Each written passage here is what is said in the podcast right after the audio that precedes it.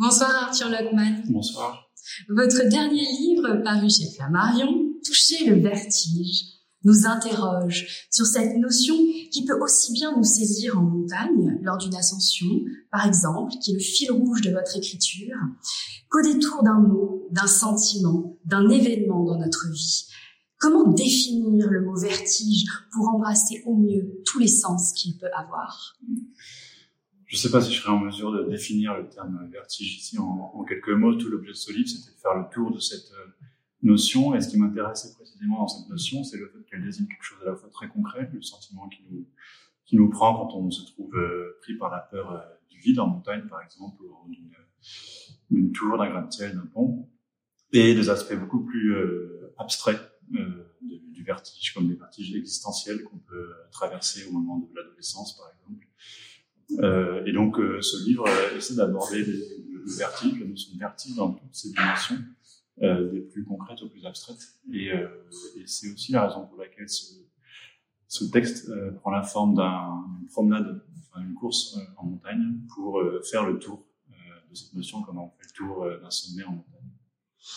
Vous différenciez le vertige de la peur en faisant dialoguer la crainte et le désir à travers cette sensation, la peur de chuter l'aspiration du vide, en citant notamment Milan Kundera. Le vertige, c'est autre chose que la peur de tomber.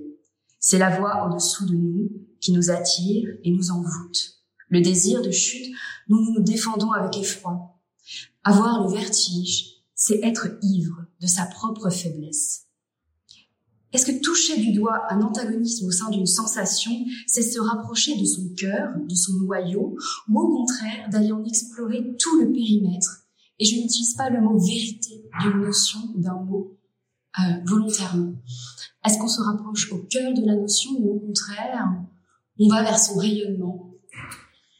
Euh, Là encore, j'ai essayé de, de déployer ou de raconter différentes expériences du vertige pour montrer qu'il y a à la fois un cœur commun à toutes ces différentes formes que peut prendre le vertige, euh, que ce soit un vertige existentiel, un vertige purement philosophique, on pourrait dire, ou un vertige très concret face au vide. Euh, donc pour montrer quel est le cœur, la substance commune à toutes ces formes de vertige, et en même temps voir comment elle est déclenchée par des phénomènes très variés, par des euh, spectacles très différents, par parfois une simple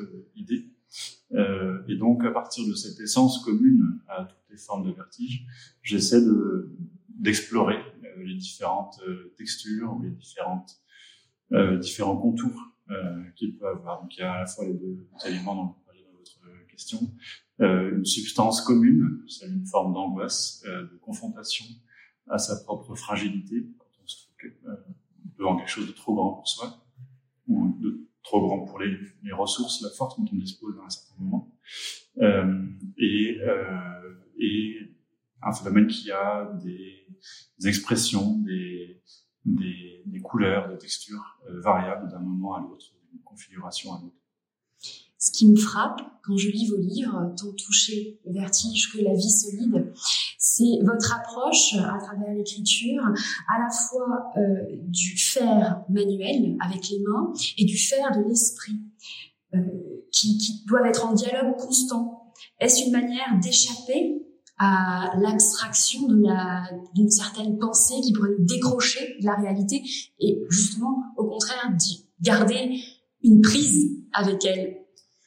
En fait, j'ai fait des études de philosophie euh, assez euh, poussées et euh, parvenu à un certain stade dans ces études, je trouvais que ce que j'apprenais en cours, c'est-à-dire les grands classiques de la philosophie, ne correspondait plus à mon expérience du réel, mon expérience concrète de la vie. Et c'est la raison pour laquelle j'ai quitté mes études assez soudainement pour aller m'inscrire en CAP de charpentier. Donc j'ai fait un passage assez radical et, soudain de quelque chose d'extrêmement abstrait, d'un univers, donc des concepts philosophiques, à celui très concret, très matériel de, de la charpente. Et ce qui m'intéresse euh, précisément, c'est de convoquer euh, mes amours anciennes, euh, les, les, concepts philosophiques, pour éclairer très concrètement ce que c'est que la vie sur le plan matériel, sur le plan émotionnel, sur le plan sensible. Euh, et donc, je m'attache à jeter des ponts entre des choses très abstraites et des choses très concrètes, comme je viens de le dire pour le vertige, mais aussi euh, dans la pratique d'un métier manuel comme celui de la charpente, entre euh, la, le travail du bois, le travail très concret du bois, et par exemple le rapport au temps, quelque chose de plus abstrait euh, qu'on peut avoir sur un, sur un chantier. Quand on découvre par exemple une charpente qui date de, plusieurs siècles, euh, il y a un rapport au temps très particulier d'être qui, qui, naît du fait de contempler un édifice qui a traversé les siècles pour, pour, nous parvenir. Ou à l'inverse, quand on pose des pièces de charpente, c'est un acte très concret. Déployer des forces physiques assez importantes. Et en même temps, il y a une, il y a une expérience abstraite du temps qu'on est en train de créer, puisque quand on pose une pièce en charpente, on la pose pour les 50, 80, 100 prochaines années. Donc il y a quelque chose là encore de à la fois très concret dans le geste qu'on fait de poser une pièce de bois et euh, quelque chose de beaucoup plus abstrait dans ce temps qu'on est en cette durée qu'on est en train de créer en construisant une charpente. Et cette création d'espace. Et voilà. Alors la particularité de la charpente, contrairement par exemple à la menuiserie où on fabrique des meubles, c'est que on construit euh, une charpente, donc une structure euh, qui euh, définit de manière seulement structurelle, c'est-à-dire sans que l'espace soit fermé, elle définit un volume. Il n'y a pas besoin, c'est très frappant dans une expérience de construction de charpente, il n'y a pas besoin que les murs soient posés pour qu'on ait l'impression d'être à l'intérieur de quelque chose. Le simple fait qu'il y ait une sorte de quadrillage par les poutres euh, suffit à nous donner l'impression d'être à l'intérieur d'un espace, euh, l'espace qu'on vient de créer avec quelques morceaux de bois. À la manière d'une grille de lecture. Voilà. L'escalade. Il y a aussi une grille qui nous protège de l'extérieur. C'est ça la fonction d'un toit, c'est de nous protéger des intempéries, du monde extérieur. Donc c'est à la fois un regard sur l'extérieur et en même temps une forme de recueil, de refuge qu'on est en train de se, se construire. L'escalade, les prises, les failles vous racontez ce dialogue avec le vivant. Un dialogue du corps avec la roche, avec le bruit du glacier également, avec les aspérités dans lesquelles se glisser, les aspérités qu'il faut éviter, des brèches comme alliés plutôt que la faille comme faiblesse. Qu'est-ce que cette pratique de l'escalade de la montagne vient offrir à la pensée? Je crois que la, pratique de l'escalade, elle offre euh, beaucoup de choses à la pensée. D'abord, sur un simple point de vue psychique, elle permet de renforcer sa propre, la conscience de ses propres forces. Euh, c'est aussi une forme d'exercice de la pensée appliquée à la matière, à du, réel très concret. Et euh, comme vous disiez, euh, se frayer une voie en escalade, parvenir au sommet d'une montagne, c'est euh, en premier lieu savoir lire la montagne, savoir lire les faiblesses euh, dans le rocher, dans la paroi, qui vont nous permettre de grimper à son sommet. Euh, pour le dire plus concrètement, quand on est face à une paroi, euh, on ne peut pas grimper là où il n'y a pas de prise, on ne peut pas grimper là où il n'y a pas de faille. Et précisément, l'art de, de l'escaladeur, c'est de réussir à lire le rocher et à lire euh, les failles ou les prises qui vont s'offrir à lui pour lui permettre de parvenir à son sommet. Donc c'est comme s'il fallait trouver les faiblesses du rocher, les faiblesses dont on va se servir pour, euh, pour euh, dompter, pour, vaincre en quelque sorte euh, la montagne. Voilà donc un, des aspects euh, de la pensée matérielle qu'on qu développe, qu'on construit euh, dans l'escalade. Ça consiste à, à, découvrir, lire, exploiter les faiblesses d'un rocher. Tout au long de ma lecture, j'ai repensé à un rendez-vous du Littérature Live Festival de la Villa Gilet en mai dernier, où nous nous trouvons. Au Musée des Beaux-Arts de Lyon, Valentine Bobby dialoguait avec Caterina Paladjan autour du thème Voir le monde avec d'autres yeux. Et l'une des réactions du public avait été de souligner le vertige face à l'impuissance ressentie face au changement climatique, cette éco-anxiété que l'on peut voir notamment en montagne devant la fonte des glaciers le vertige face au sentiment d'impuissance, de forme, de force paralysante qui se rencontrent et se confrontent. Comment peuvent-elles nous mettre en mouvement ces forces qui nous figent Bon, euh, c'est vrai que, par exemple, si on prend les articles de presse qui portent sur le, changement climatique, un des adjectifs qui revient le plus régulièrement, c'est celui de vertigineux, puisque les chiffres euh, euh, qu'on constate, les statistiques, données scientifiques qui saisissent euh, les effets du changement climatique euh, sont proprement vertigineux dans le sens où on n'est pas en mesure euh, d'en calculer les conséquences, d'en percevoir, même d'en imaginer les conséquences sur nos modes de vie à venir. Et donc le premier effet quand on s'intéresse au changement climatique, le premier effet qu'on ressent, c'est une forme de justement de paralysie euh, liée à cette confrontation à quelque chose de beaucoup trop grand pour nous, en tout cas beaucoup trop grand pour notre capacité d'agir. Donc on est confronté en s'intéressant au changement climatique à notre propre faiblesse, à notre propre limite. C'est une expérience euh, proprement vertigineuse. La question, c'est ensuite comment on fait pour transformer cette paralysie, ou sortir de cette paralysie pour euh, devenir euh, acteur. Et là encore, je crois, enfin, un des, une des intentions de, ce livre, c'est de montrer comment on sort euh, du vertige. il y a différentes façons de sortir du vertige.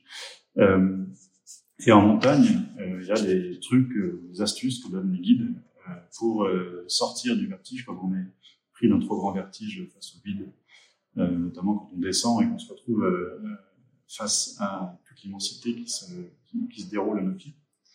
Euh, et une de ces astuces, c'est de s'intéresser à la, non pas de se laisser happer par le spectacle du vide immense qui nous face, mais de s'intéresser à ce qui est juste devant nous. C'est-à-dire que on regarde la première pierre sur laquelle on va mettre le pied, le prochain pied, puis la deuxième pierre pour le pas suivant. Et au lieu d'être happé par quelque chose d'immensément grand face à nous, on se retrouve euh, concentré sur la petite distance qui nous sépare de nos prochains pas. Et de cette manière-là, on transforme le vide, qui jusque-là nous happait, euh, en espace, l'espace précisément qui nous sépare de, euh, de notre prochain pas, puis du suivant.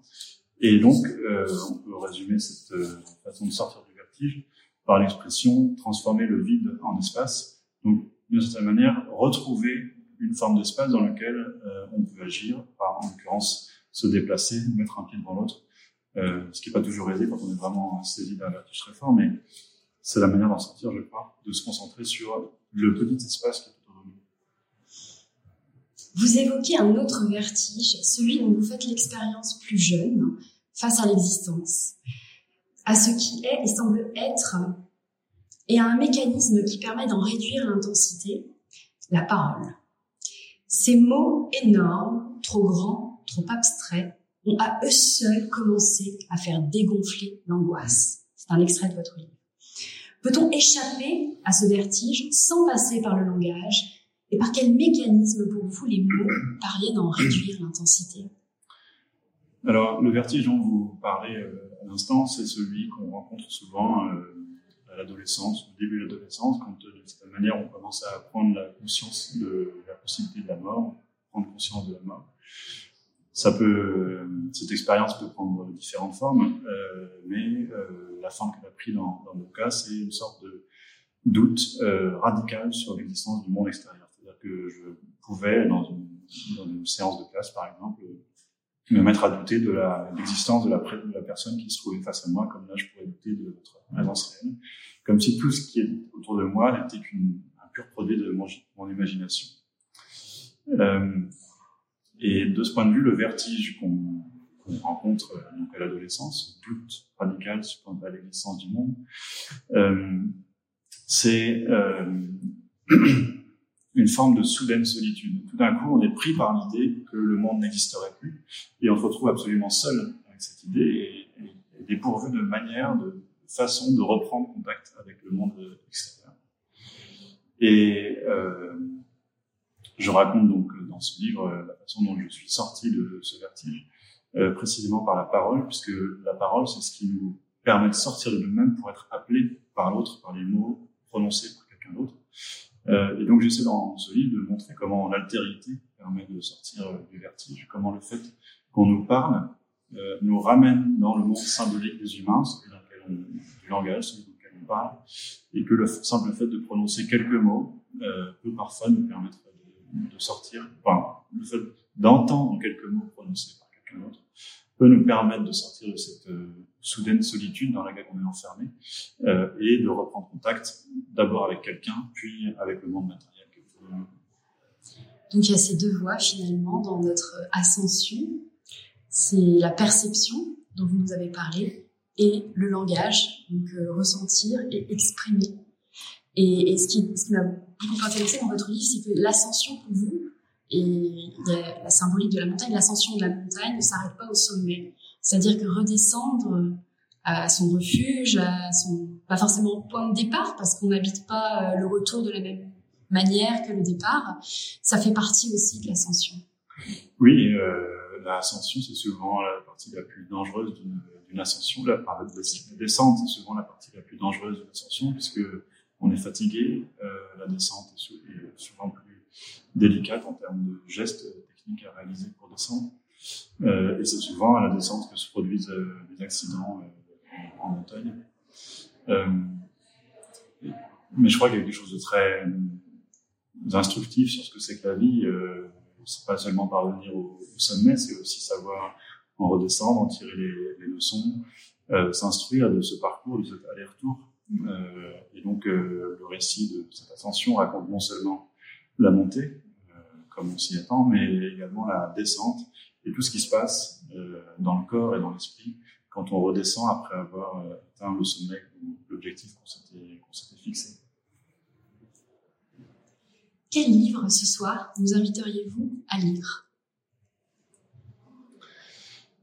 Euh, Puisqu'on a parlé de vertige et d'angoisse, je pense au livre L'art de la joie, qui est un énorme livre passionnant, qui raconte la vie d'une femme italienne euh, au XXe siècle.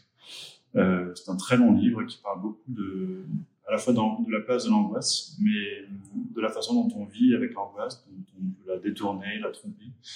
Euh, c'est un livre qui m'a qui m'a beaucoup accompagné euh, dans des moments justement euh, d'anxiété euh, importante, euh, parce que par-delà cette, cette inquiétude un peu existentielle, il y a aussi une, une sorte de, de d'abandon à la vie, de goût pour la vie, euh, qui finalement l'emporte sur l'inquiétude. Et je trouve que c'est euh, une forme de baume ou de, de d'aide pour vivre joyeusement. Merci beaucoup Arthur Lockman. Merci.